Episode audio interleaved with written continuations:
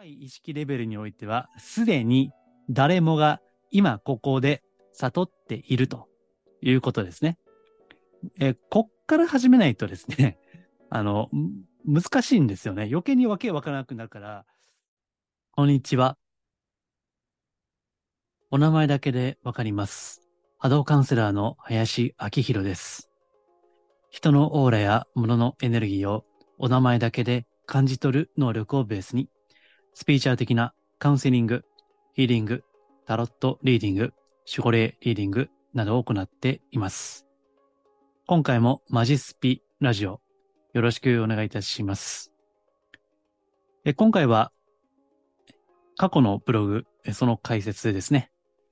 で、今回のシリーズ、今にあるですね。Power of Now と英語では言いますけども、えこの非常に重要な考え方ですね。スピーチャルにおいてはですね。え今回の音源から4、5回ぐらい、え続くかなと思います。中には被ったりですね、前の回と言ってたこと同じじゃないかという内容も重複もあると思いますけども、え非常に大事なことですし、えこれは頭で理解してどうにかなるものではないので、えそういった意味でですね、ぜひえ繰り返しお聞きいただければ幸いです。で、ブログですから、あの、YouTube であれば文章を映し出しながら説明をしますので、より理解を深めたい方はですね、YouTube をご覧になってください。まあ、もちろん、あの、他のポッドキャスト系ですね、同時配信していますので、音声だけでも結構です。では、まずお知らせですが、ゼンタロットリーディング講座ですね。え今、現在進行形でえやっていますけども、このタロットですね。ま宗教的、哲学的なタロットです。えー、ご興味がある方はですね、体験会を格安でやっていますので、よろしければ概要欄にリンク貼っておきますので、ご覧いただければ幸いです。えー、あとですね、サブの音源として、このスタンド FM ですね、えー、コメント返しであったり、まあ、これは、えー、視聴者さん、えー、読者さんとの交流としてですね、えー、コメント返しなど行っています。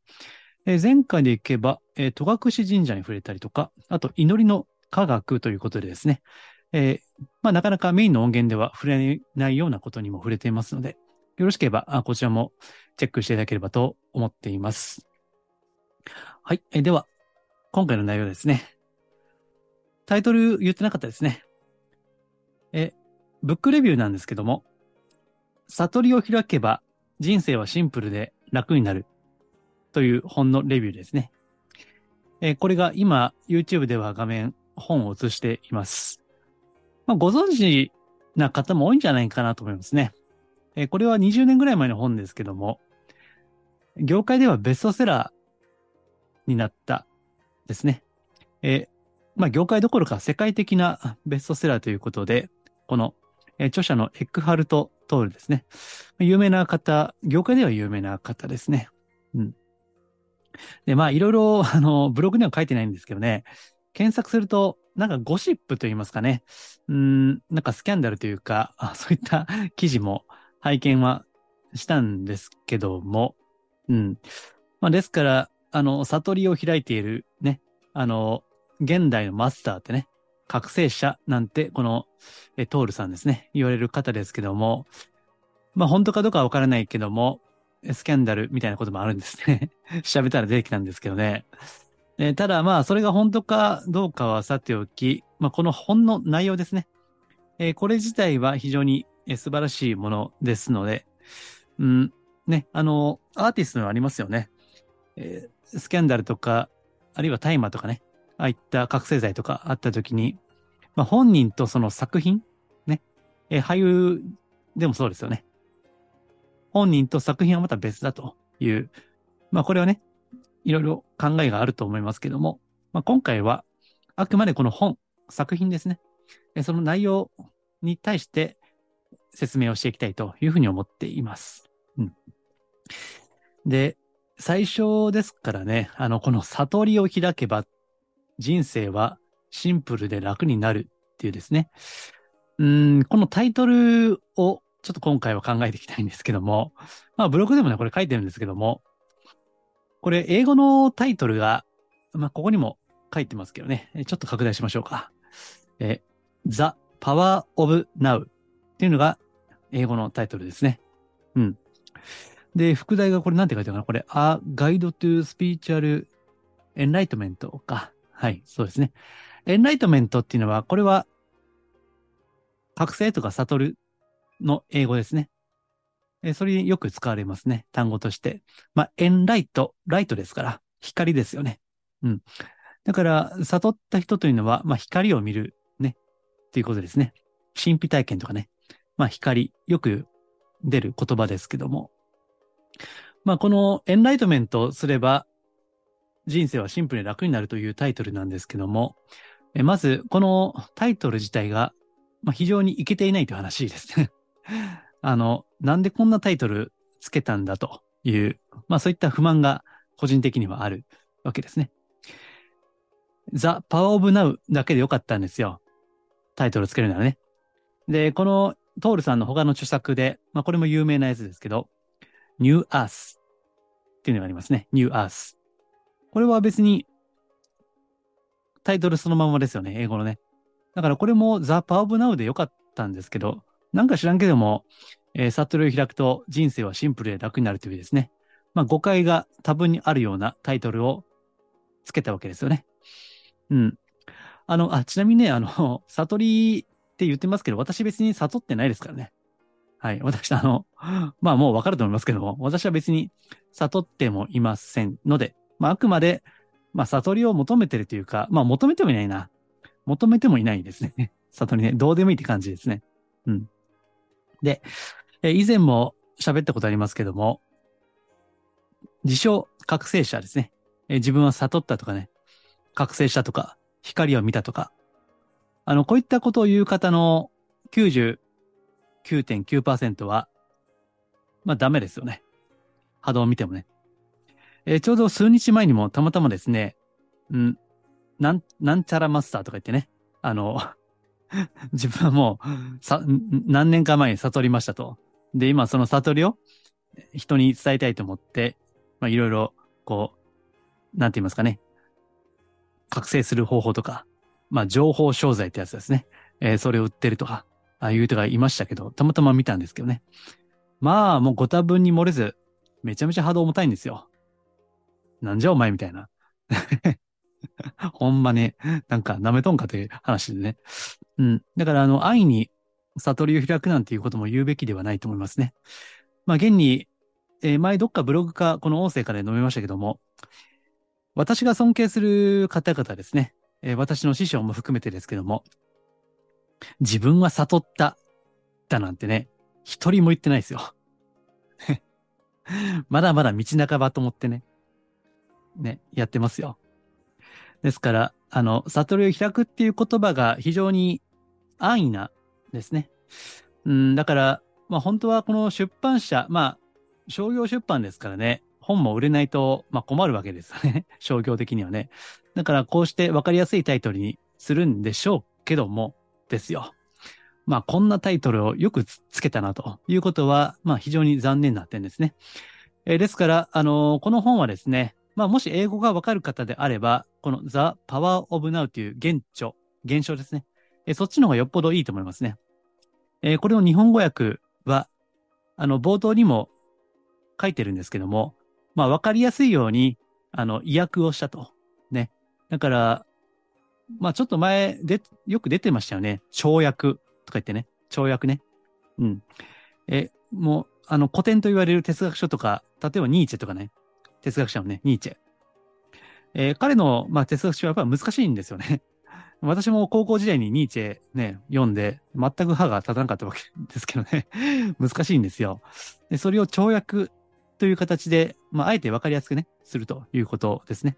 まあ、ですから、この本も跳躍的な、あの、翻訳の仕方をしてるんですけども、まあ、余計分からなくなってますね。非常に残念な話ですけども、分かりやすくしすぎて余計に分からなくなるという典型ですね。この本はね。だから、もし、あの、英語わかる方は、ぜひ、現状で読んでみてください。はい。そっちの方がよっぽどいいですよ。うん。で、えー、悟りを開くと、え人生はシンプルで楽になると言ってるんですけども、えっ、と、これはね、まあ逆から言えば、悟りを開いてないから人生はぐっちゃぐちゃでね、あの、難しくなってるという話ですよね。うん。ところが、著者のこのトールさん自身はね、別に悟りを開こうなんて言ってないんです。悟りを目指そうなんて言ってないんです。修行して、それでね、なんか、まあ、前回もドラクエの話しましたけども、少しずつレベルアップしていくように、そうやって悟りを目指そうでと。そんな話はしてないんですよ。うん。だから悟りを開くっていうのが、なんか、シンプルで楽に生きるための手段でありね。また、それが目的にもなっているような、そういうニュアンスがこのタイトルからすでに匂ってくるんですけども、そうではないんです。The Power of Now。今ですよ、今。Now ってね、これ大文字でしょ ?N-O-W、Now ってね。これがポイントですよ。Now なんです。すでにこの今、ここですね。そこに力は満ちているわけです。ですから、悟りを開く必要もないし、求める必要もないし、もっと言えば、すでに私たちは悟っているんだと。ね。だからまあ、ちょっと矛盾しますけどね。私は別に悟っている自覚はないですけどね。ただ、原理的に言えば、すでに悟っているわけです。うん。だから、えー、悟るってさっきはエンライトメントって言いましたけども、まあこれはあの、うん、気づくという意味もありますよね。気づくね。うん、気づきっていうのは、英語でアウェアネスって言いますね。アウェアネスね。気づき。まあ、これも覚醒という意味が含まれていますけども、だからね、すでに悟っているということに対する、まあ、気づきですね。まあ、覚醒とは目覚めるという意味ですけども、えー、つまり これまで眠っていたものが寝ていたんだと。生きながら眠っていたと。魂がね。で、そっから、はっと、目覚める。ということですね。すでに悟っているということに目覚めるということ。そのアウェアネスを得る。ということですね。うん。だからこれはね、本質なんですよ。だから、その本質をね、あの、なんだろうな、これ、まともに読んでてれ、読んでればわかると思うんですけども、ね。それをあえてわかりやすくするために意訳を跳躍をするっていうのは、なんか、うん、逆に不親切だなと思いますね。すでに私たちは悟っているんだが、心の魂の目が寝ている、眠、閉じているわけですよね。だから分かっていないわけです。すでに悟っているんだと。こっから始めなければ、この The Power of Now の意義は分かりにくいですね。それは。はい。だからあ、このブログにもね、書いてますけども、深い意識レベルにおいては、すでに誰もが今ここで悟っているということですね。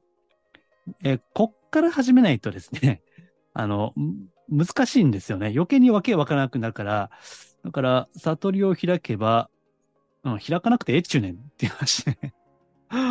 ほんまね、なんか、まあ出版社もね、商業出版だから難しいんですよね。売れなければね、なんか採算も回収できないんで、だから読者に迎合するわけですよね。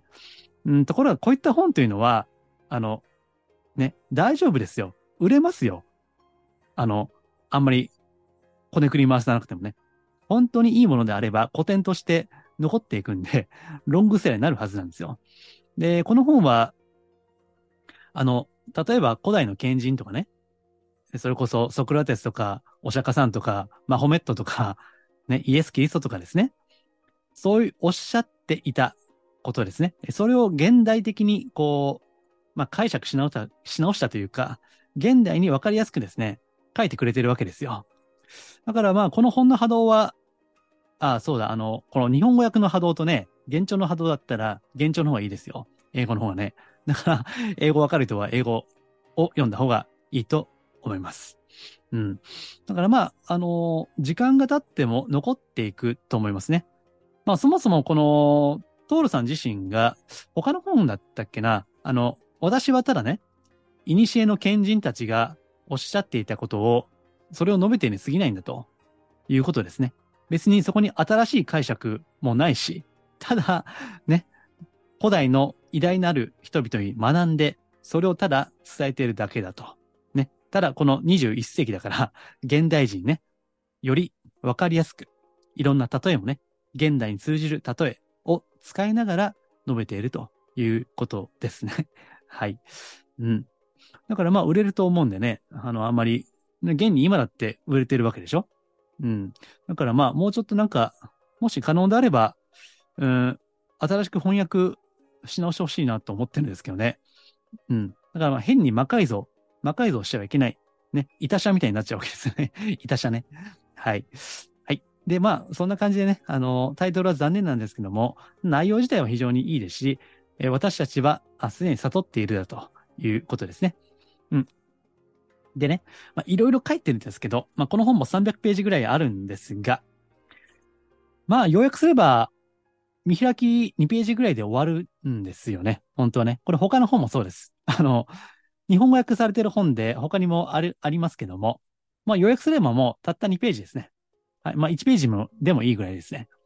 うん。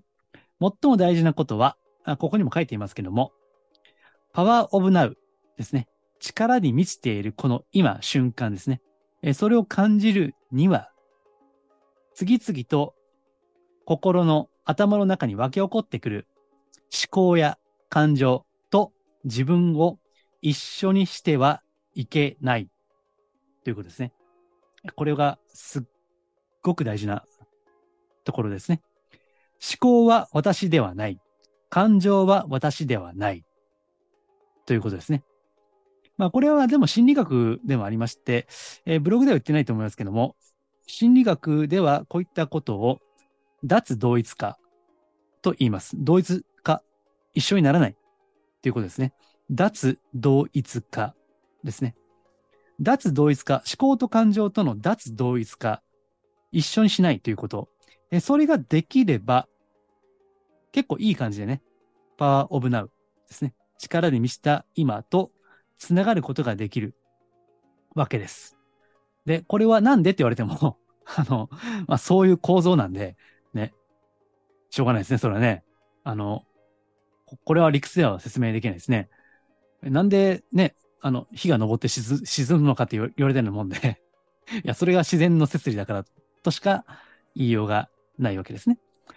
ですから、あの、まあ、スピシャルでもよくあるような瞑想というのは、まあ、これは、あの、よくね、自分自身の本体、言い換えれば、自分の中の真が、ね、神の我とかね、あの、真理の真に我と書いて、そういった真がという言い方もありますけどね。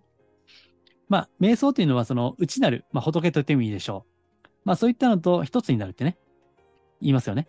で、それをこう、言い換えれば、雑念、妄想ですね。あるいは、腹立つとか悲しいとか怖いとかね。嬉しいもそう。嬉しいですらそうです。その感情と、え自分を一緒にしないということですね。まあ、瞑想の意義っていうのはそういうことですよ。ね。うん。ですから、あの、まあ、いろんなね、えー、心配や不安や痛みとかありますよね。あの、私もありますよ。それは当たり前ですね。うん。まあ、これが普通の人、まあ、大半の人はそうなわけですけども、この感情の奴隷になっているわけですよね。私たちは。うん。まあ、よく人間関係でもね、うん、あるわけでしょ。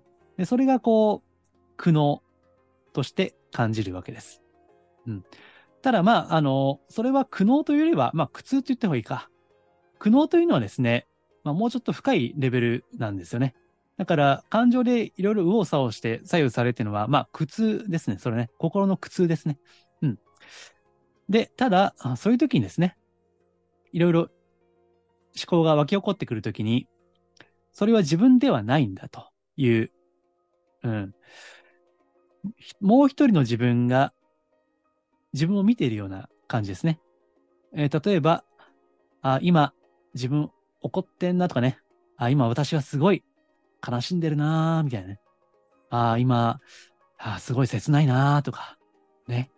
えー、こういった、あのー、客観的に見るということですね。うん。これができるかできないかですね。まず、まあ誰でもやろうと思えばできる第一歩としては、すべては思考なんだと。ね。思考に過ぎないということですね。うん。あですから、あの、これは正義ですらそうですね。正義もね。えー、今ね、あのー、これちょうど収録しているときは中東でね、例の中東で、ね、紛争、戦争起こってますよね。おおそらくどんどん拡大していくような恐れもありますけども、まあ、あれも正義じゃないですか。正義ね。自分はそれが正しいと思っているですね。その正義同士のぶつかり合いが戦争なわけですよね。うん。えそこには国というのがあるわけですよ。国家ね。え国の正義というのがあるわけです。ただね、えー、っと、このブログには書いてないか。ちょっとね、政治的な部分があるんで、これはブログには書いてないですですけども、正義ですら、ね、これは思考なわけです。まあ、イデオロギーと言ってもいいですね。うん、なんとか主義っていうね。これも思考です。まあ、思想と言ってもいいんですけどね。うん。これは私ではないんです。あくまで思考なんです。正義もそうです。だから、自分がそう思っているに過ぎないということですね。うん。それを信じたくて信じている。神や仏や守護霊などもそうですね。ある意味では、まあ哲学的、心理学的に見れば、え自分が見たくて見ているわけです。それね。見たいものを見ているわけですね。うん。まあ、よく批判的にね、えー、スピーチャルお花畑なんて 私よく言いますけども、それは見たいものを見ているわけですね。それはね。うん。だから、見たいものを見ていいんです、それは。だし、人は見たいものを見て生きているからね。うん、私もそうですよ。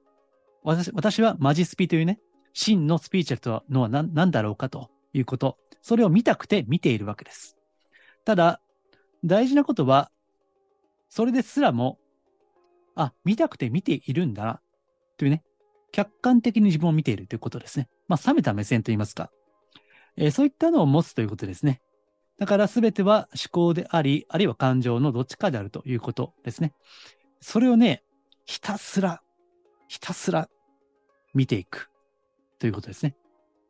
うんえー、これを、あの、観察者と、あの、トールさんは言ってますね。観察者とも言ってますし、まあこれはね、他の哲学者も似たような言葉を使ってるんですよ。ね。うん、観察者ね。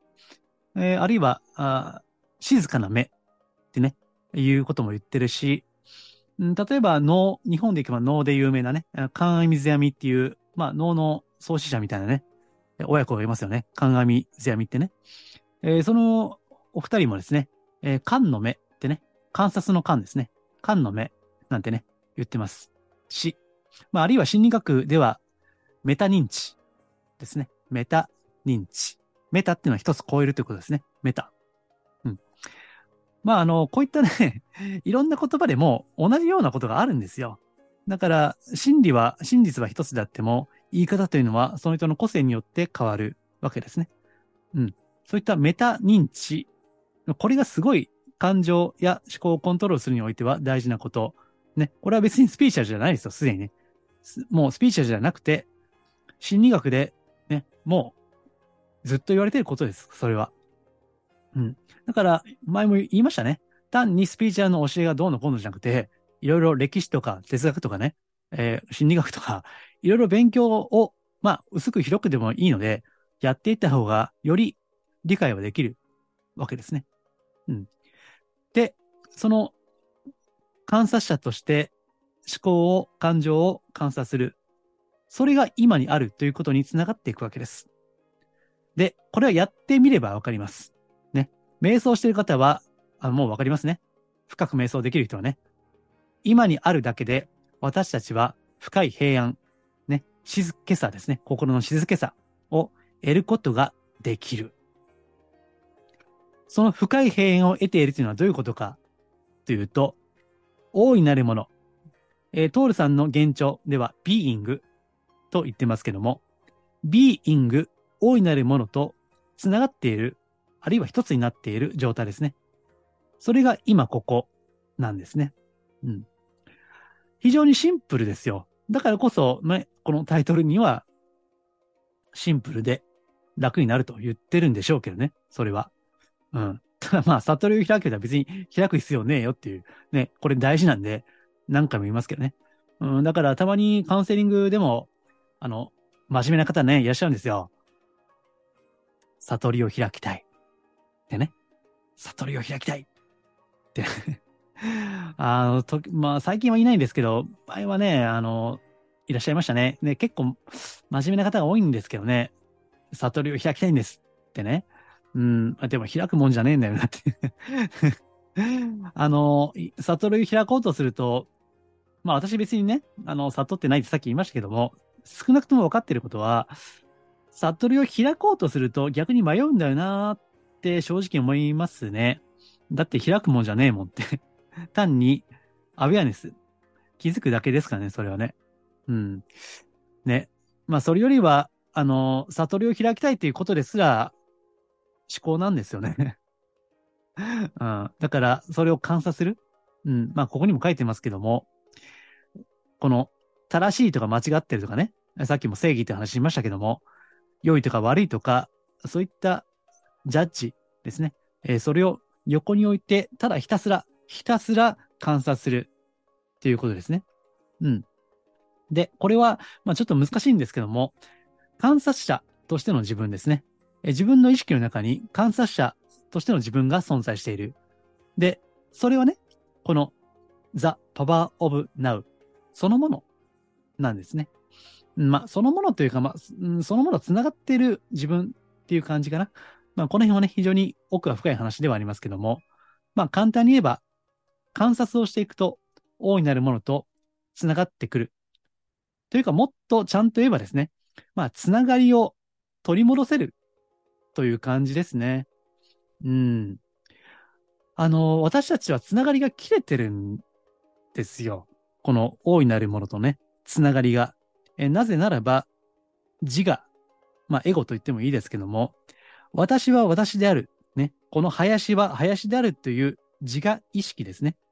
まあ、これはもう、あの、近代からね、意識は強くなっているわけですよね。それはね。えー、これが、うん、ですから、個人主義と言われた時代から自我の意識が、要するにエゴですね。